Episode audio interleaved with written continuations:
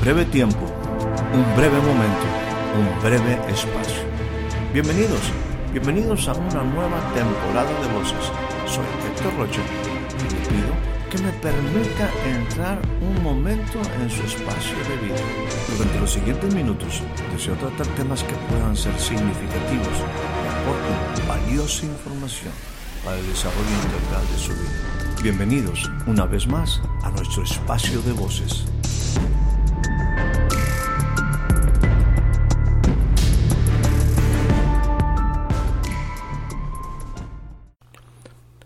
Le doy a usted la más cordial bienvenida a este nuevo breve espacio de voces.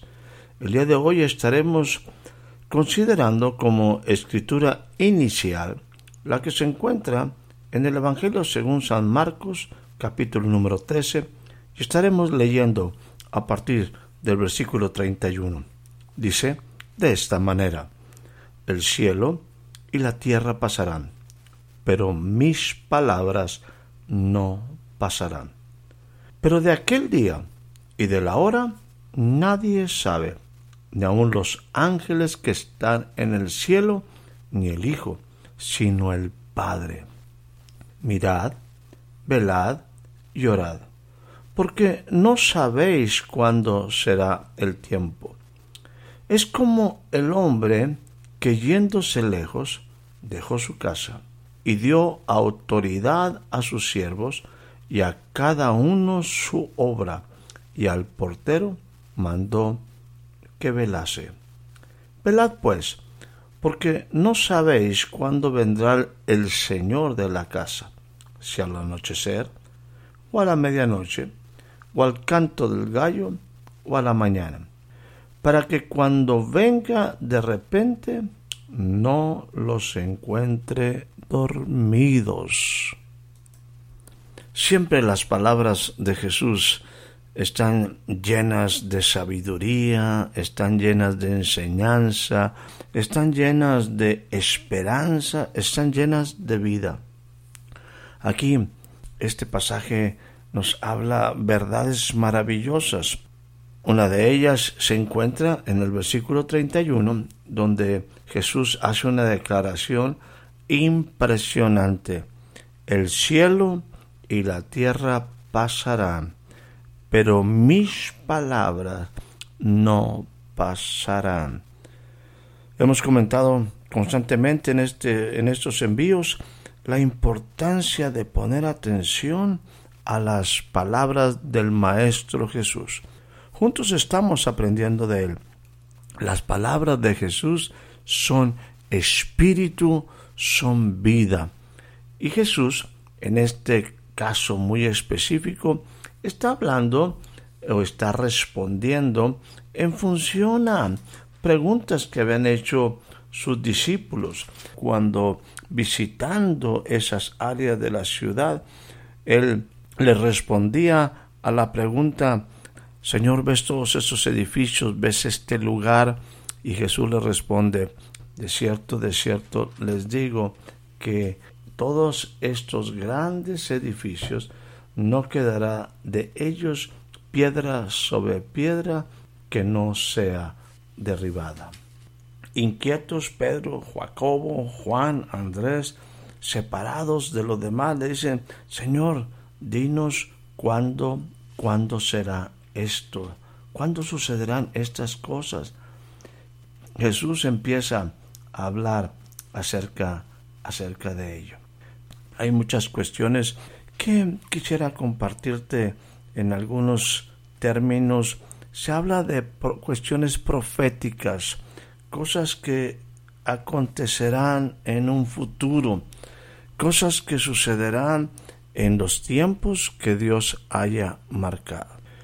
En otra ocasión Jesús también ahí alrededor del templo, ¿verdad? Cuando hablaba con fariseos y con escribas y les decía, también mostraban la grandeza del templo.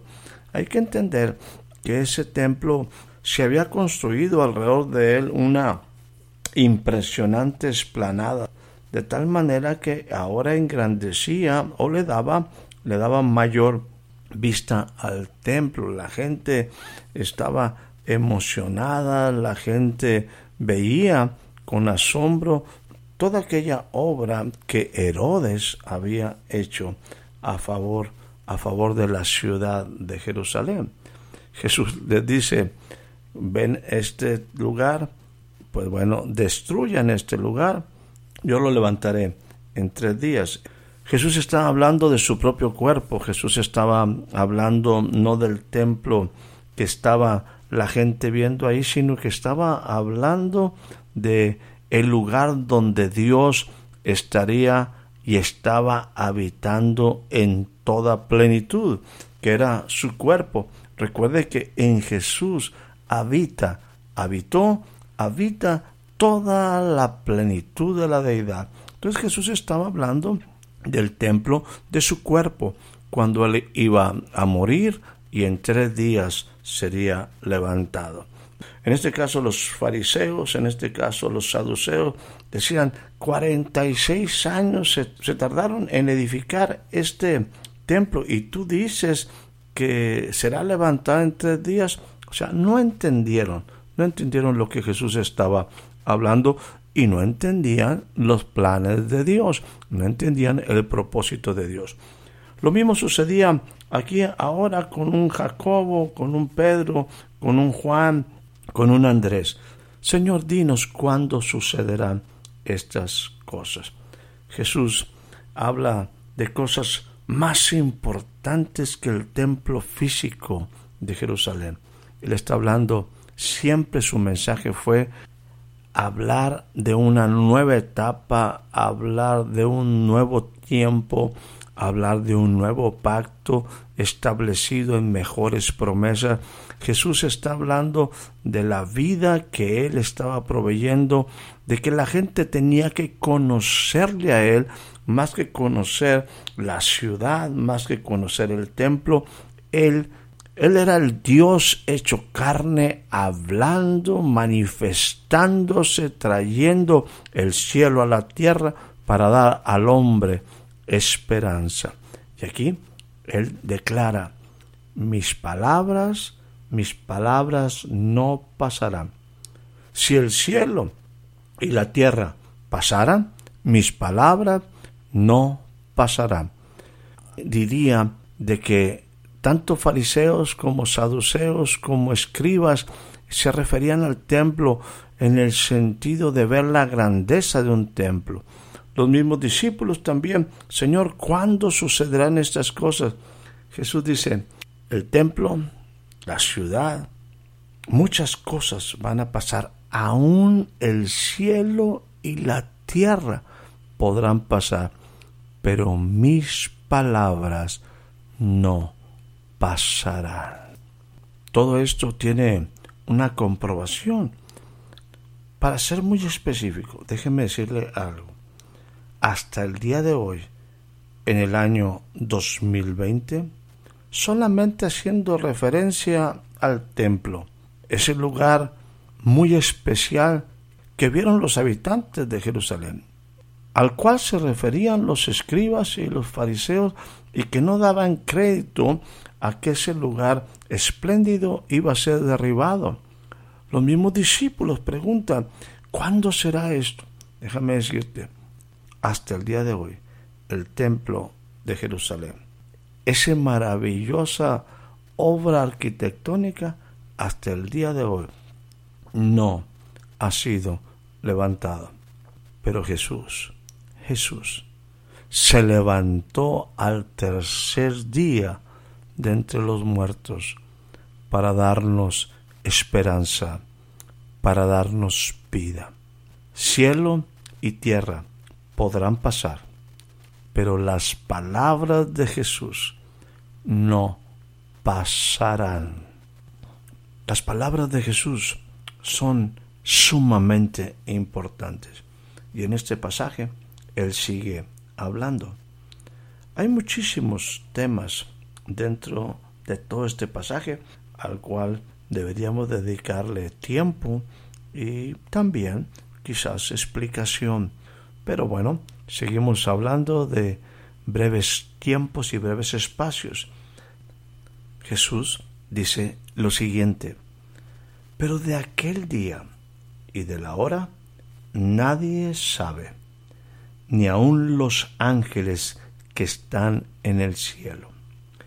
Y mire aquí, esto es sumamente importante.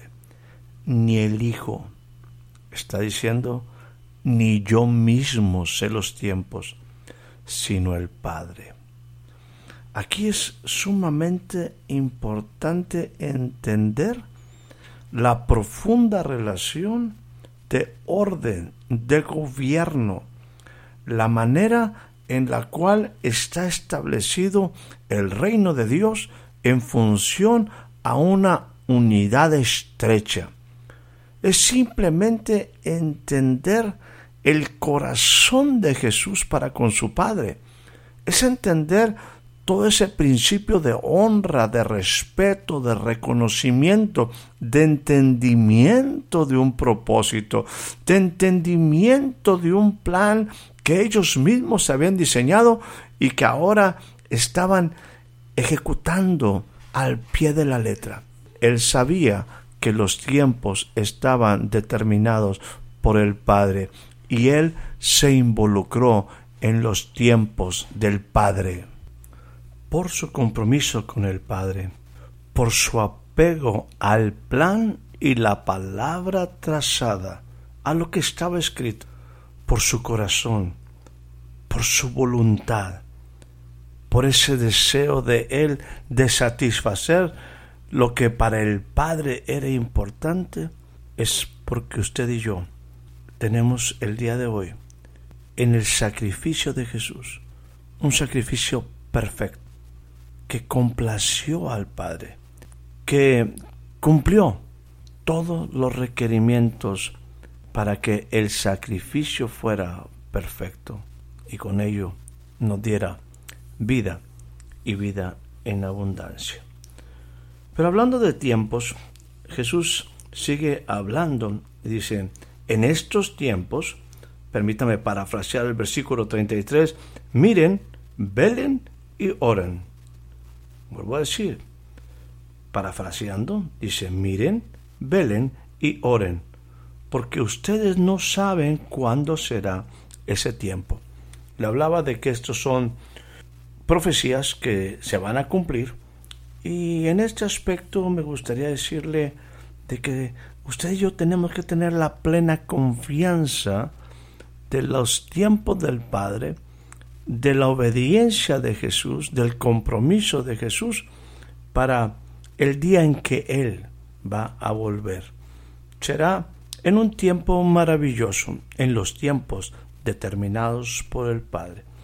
Yo no quiero entrar si este es el día o si aquel no es el día o será dentro de X tiempo. La Biblia me dice que nadie conoce ese tiempo.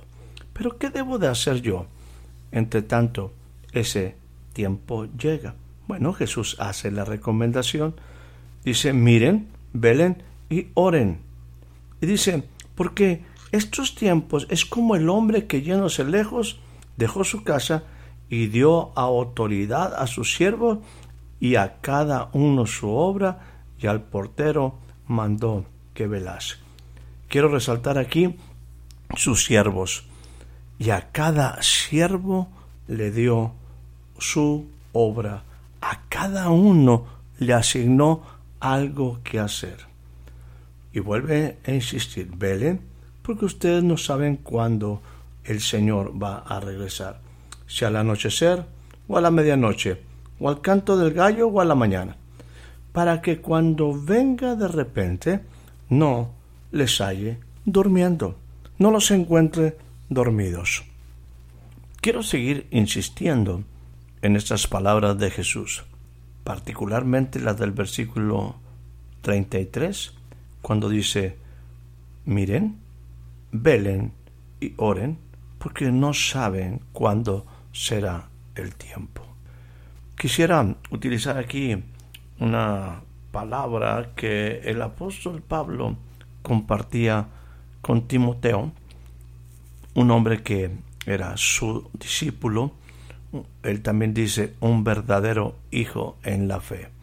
Pablo se encuentra alejado y hace una recomendación muy particular que creo que para ti y para mí puede ser una aplicación a estas palabras de Jesús. Miren, velen y oren. Es importante entender los tiempos, ver los tiempos, observar los tiempos. Es importante velar y es importante orar. Y pareciera que Pablo interpreta bastante bien y lo aplica a su relación con Timoteo y creo que deja algunas instrucciones que son muy prácticas que espero que para ti y para mí también sean útiles. Y quisiera leer básicamente lo que el apóstol le dice en la primera carta del apóstol Pablo a Timoteo capítulo número 4 versículo número 13. Dice lo siguiente, entre tanto que voy. Pablo se había apartado por un tiempo de Timoteo, pero iba a volver. Por lo tanto, Timoteo, que es un siervo, no debe estar dormido. Y las recomendaciones que el apóstol me parece que son muy útiles. Entre tanto tú y yo estamos esperando. Entre tanto tú y yo estamos observando los tiempos, velando y orando. Dice cosas muy prácticas. Número uno, ocúpate, ocúpate en la lectura. La palabra de Dios, yo diría aquí, ampliando un poco, te va a traer enseñanza, te va a traer exhortación, te va a traer edificación. Ocúpate, ocúpate en las escrituras. Entiende que cielo y tierra pasarán, pero las palabras de Jesús, las palabras escritas, no pasarán. Segunda cosa que le dice en una forma muy puntual a un siervo como Timoteo. No descuides el don que hay en ti. Es sumamente importante que nosotros entendamos que, como decía Jesús, los siervos tenían una obra que realizar, tenían algo que hacer. No están allí sin una asignación. Por lo tanto, tú tienes que entender que cuando se da una asignación, cuando tú tienes un propósito, Dios provee para ti dones, te da talentos, te da cosas por hacer, lo pone en tu corazón y te da la habilidad, la capacidad de poderlo realizar. Ocúpate, yo te diría también aquí, no descuides los dones que Dios te ha dado. No los descuides, porque son para que cumplas tu propósito, son para que lo desarrolles y para que seas bendición para los demás. Número tres, ocúpate en todo esto. No solamente te ocupes un día, permanece, permanece en ellas, permanece todos los días, sé constante, sé perseverante hasta que se cumpla el propósito y el tiempo. La número cuatro es sumamente importante. Dice, ten cuidado de ti mismo y ten cuidado de la doctrina a la cual te expones. Es sumamente clave que tú tengas cuidado de ti mismo y de lo que escuchas, de tus fuentes de información. Recuerda, no hay otra fuente más importante y única fuente para ti que la palabra de Dios. Ten cuidado de ti mismo. Cuídate tú mismo. Nadie te puede cuidar como tú mismo. Ten cuidado de ti mismo. No te desvíes. No pierdas tu objetivo. No pierdas tu propósito y tu destino. Observa los tiempos. Los tiempos se van a cumplir, conforme lo que el Padre ha determinado. Vela, está atento, no te duermas, no te duermas, ocúpate, ocúpate en las cosas que son trascendentes. Ora, mantén siempre una comunicación estrecha con Dios. No solamente hables con Dios como una larga lista de peticiones. Ora, medita, observa, reflexiona, contempla a tu Señor. Ello generará una alta expectativa de los propósitos y los tiempos de Dios. Jesús les dijo a los fariseos y a sus discípulos que de aquel templo no quedaría ni una piedra sobre piedra. Pero también Jesús dijo que Él edificaría su iglesia. En ese contexto, Él hoy en día está edificando una iglesia, un lugar donde la plenitud de Dios habite en la tierra. Ocúpate, no te duermas. Que tengas una excelente noche, una excelente tarde, un excelente día. Espero haya disfrutado de este breve espacio de voces. Soy Héctor Rocha. Hasta la próxima.